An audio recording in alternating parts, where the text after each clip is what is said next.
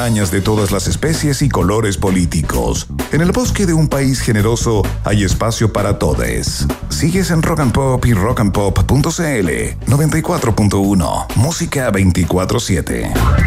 Muy bien, seguimos avanzando en esta tarde en el país generoso de la rock and pop. Seguramente usted lo ha escuchado por ahí, ¿no? Y si no lo ha escuchado, a lo mejor los ha, los ha visto. Si usted mira al cielo cuando está despejado, eh, se extrañará al ver un montón de puntitos que eh, se mueven casi eh, simultáneamente y como, como en una suerte de coreografía, ¿no? No son ovnis, Oh. son los satélites que tiene arriba Elon Musk para un nuevo proyecto de tecnología satelital, de Internet en este caso, para el planeta completo. Y Chile tiene que ver, parece Verne Núñez, con su puesta en marcha, ¿no? Así es, eh, Iván Guerrero, porque el multimillonario sudafricano va a probar su red de internet satelital. ¿Dónde, Iván? ¿Dónde? Adivina. En nuestro país. Sí, pues, oye, en dos remotas localidades, una ubicada en la región de Coquimbo, que se llama Caleta Sierra, y otra muy, muy lejos, ahí cerca del río Pueblo, llamada Sotomó, ¿no? ¿Por qué el piloto en Chile? Tenemos muchas dudas, ¿no? ¿Cómo, cómo se generan también este tipo de alianzas, ¿no? Y para eso vamos a conversar con un experto en la materia, ¿no? Docente del Centro de Investigación en Ciberseguridad de la Universidad Mayor y ex subsecretario de Telecomunicaciones. Está con nosotros Pedro Huichalaf. Pedro, bienvenido a un país generoso. Muy buenas tardes, Eduardo. Gracias, Iván, por la invitación y para explicar este tema que es bastante novedoso y llama la atención a muchas personas. Así que vamos a tratar de explicarlo fácilmente para entender de qué se trata. Excelente. Eh, vamos, Pedro, entonces, antes que, mm, que entremos a por qué Chile, que es una pregunta que salta, digamos, eh, en primera medida, ¿no? Es eh, de qué se trata este proyecto de Elon Musk, que aparece mucho eh, por todos lados, pero quizás sería interesante conocer eh, sus potencialidades, su utilidad, sus objetivos, porque claro, hay gente, los astrónomos incluso se quejan de que le está metiendo demasiada luz al cielo, ¿no? Y complica todas las actividades de observación astronómica y eso. ¿De qué se trata lo que está haciendo Musk?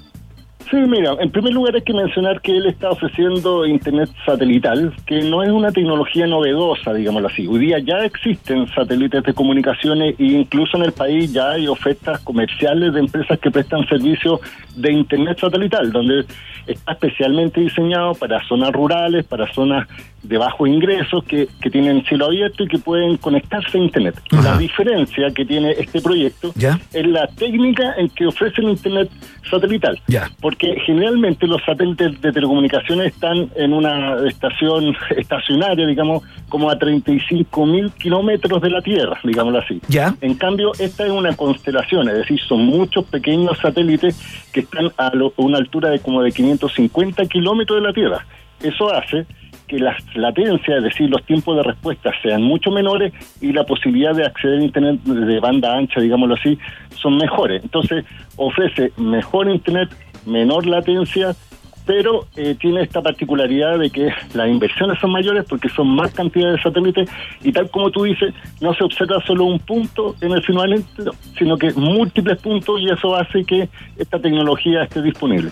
Ahora, cuando tú preguntas, ¿por qué Chile? Sí, claro, Y es sí. por- es por- mira, es una cosa técnica. Lo que pasa es que Elon Musk lanzó esto para Estados Unidos, sobre todo para el norte de Estados Unidos, y por un tema de la órbita, justamente Chile está dentro del espacio beneficiado o cubierto con este servicio. Entonces, no es que haya inve- invertido más en Chile, sino que es por un tema de curvatura de la Tierra y de proyección de las satélites. A ver, espérate, o sea, como eh, Caleta Sierra, digamos, eh, que esa parte, eh, eh, ese lugar ubicado en la región de Coquimbo queda como dentro de un área sí, donde tiene sí. cobertura el internet satelital de Starlink, ¿no?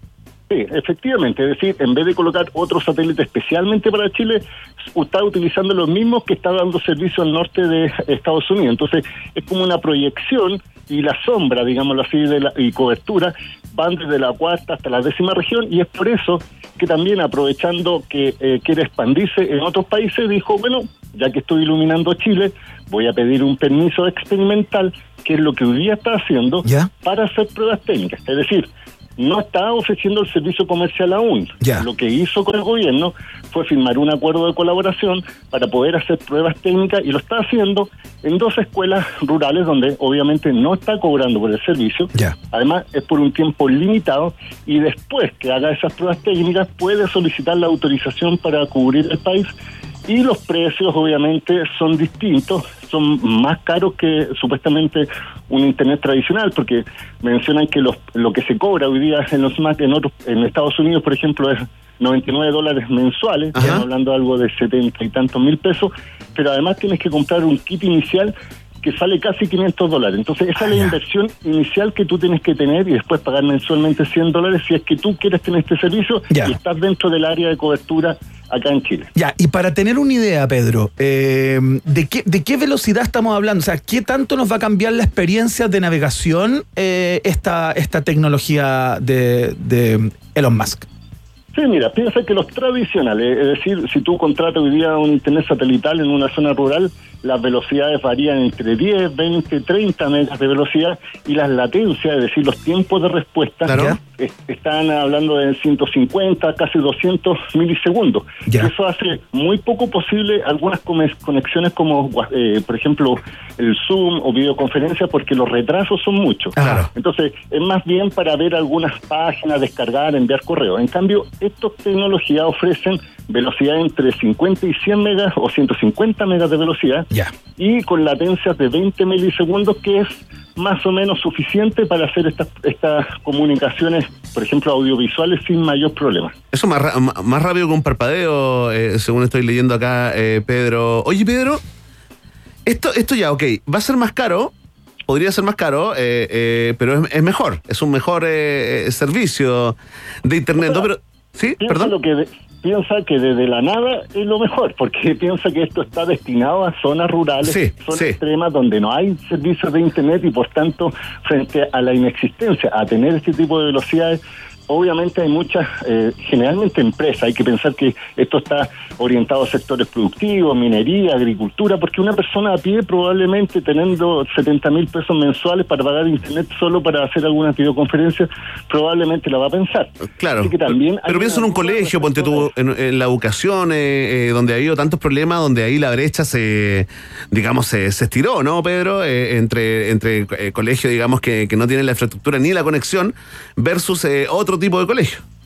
Es que aquí hay dos, hay en juego dos cosas, porque hay que decir las cosas claramente. Esto es una inversión privada, es decir, un privado que está ofreciendo esto. Otra cosa distinta es la importancia que tiene el Estado en dar garantías para que las escuelas rurales principalmente no están conectadas. Piensa hoy en día que todavía existen escuelas que están en zonas muy extremas, que no tienen servicios y que las llegadas con una antena celular, por ejemplo, es bastante costosa, eh, pero probablemente esta, gente- esta, hay que pensar que estas tecnologías son complementarias, Claro. no sustitutivas y probablemente sean en este momento la mejor alternativa antes de la llegada de la conectividad más, terri- más en, en vía terrenal, digámoslo así. Oye, Pedro, eh, estamos conversando con Pedro Huichalaf, ex subsecretario de Tele- Telecomunicaciones y actual director del Centro de Investigación en Ciberseguridad de la Mayor, de la Universidad Mayor. Eh, Pedro, eh, hay algo que no me quedó claro, eh, que estabas planteando tú justamente. Eh, el servicio que va a ofrecer Musk cuando todo esto eh, ya supere el periodo de marcha blanca, de pruebas pilotos, etcétera, es solamente para zonas en donde el internet eh, de otra de otra conectividad, digamos, de otra forma no es posible o también o es un servicio para el planeta en general y en las grandes urbes también vamos a poder Mira cómo me pongo grandes urbes. Digo, en las grandes urbes ta- también van a poder conectarse, digamos, Como embajador de la marca. a esto. ¿Es solo para zonas donde antes no había internet? No, lo que pasa es que va a depender de la mancha del sector, digámoslo así, que va a ser cubierto. Generalmente, si es desde, eh, por ejemplo, de la tercera región hasta la décima región, toda la zona comprendida va a estar cubierta y, por tanto, dentro de una ciudad, mientras existan espacios abiertos hacia el cielo, lo va a tomar y, por tanto, lo puedes controlar. Ya. Pero no tiene tanta lógica porque tú, por ejemplo, hoy día en Santiago tienes Sí. fibra óptica. Sí. piensa en fibra óptica, te está dando 600 megas de velocidad a una latencia de 4 milisegundos. Claro. Entonces, si tienes, y a un precio, digámoslo así, mucho más económico. En cambio, la satelital Perfecto, te dan 20 claro. milisegundos, 100 megas de velocidad. Entonces, ahí tú calculas y si es prioritario para ti Claro. pagar esa cantidad. Claro. Oye, Pedro, antes que, que te vayas, porque ya se nos, se nos acaba el tiempo, eh, tú que estuviste ahí donde las papas queman, ¿no? Esto, eh, este tipo de, de- de alianzas, ¿no? Eh, en general, en, en este caso, ¿es el privado, la empresa Starlink, la que se acerca al Estado de Chile? O es el Estado de Chile o ciertas eh, o ciertos chilenos o chilenas que, que eh, se acercan a la, a, la, a la compañía. ¿Cómo funciona esto en general? Son los privados. Ya. Porque esto, y además esto no es novedoso, la otra vez, y me tocó cuando yo era subsecretario de Telecomunicaciones, para dar el ejemplo, Sí. Google había lanzado un proyecto de dar internet con globos satelitales, no sé si tú te acuerdas, Ya. que se llamaba Google Loon. Y eh, ellos hicieron pruebas experimentales y ellos pidieron pruebas experimentales en, en en nuestro país y nosotros les conseguí, les dimos la autorización. Solo que después comercialmente Google no tomó la decisión de continuarlo en hacerlo comercial y por eso no lo ofrecen. Ajá. Pero ojo con eso, porque también Elon Musk ha dicho a su inversionista que probablemente la empresa esté pasando por condiciones económicas no tan favorables y puede suceder que esto no pase más allá de, de- de las pruebas o solo en algunos países y después no Ah. puede ofrecerlo a nivel mundial. Ah, mira, o sea, puede que la cosa esté flaqueando hoy día. Lo dijo, Elon Musk Sí. dijo, eh, si no nos vamos a la bancarrota, esto va a ser un completo éxito. Oye, es que ma- manejan la cosa porque acabo de leer, eh, Pedro, de que anunció 30 mil millones de dólares de inversión en, eh, en el sistema de internet eh, satelital. Así que así van manejando la bolsa estos gallos. ¿no? Tú sabes cómo son, Pedro. Tú sabes cómo son. Y, hay que ver también la cantidad de clientes, porque piensa que en las zonas rurales hay muy pocos clientes en comparado con las zonas urbanas. Claro. Y hay que ver la rentabilidad, porque efectivamente si llega otro tipo de tecnología que probablemente sea más barato, sustituye a esta y quedan solo para algunos fines muy específicos, así que hay que ver eh, eso y además lo que tú mencionabas, ojo con eso, la discusión que tienen los astrónomos en Chile por la cantidad de estos objetos que podrían perjudicar la observación de la Tierra hacia el aire y por tanto hay que tener cuidado con ese tipo de eh, circunstancias.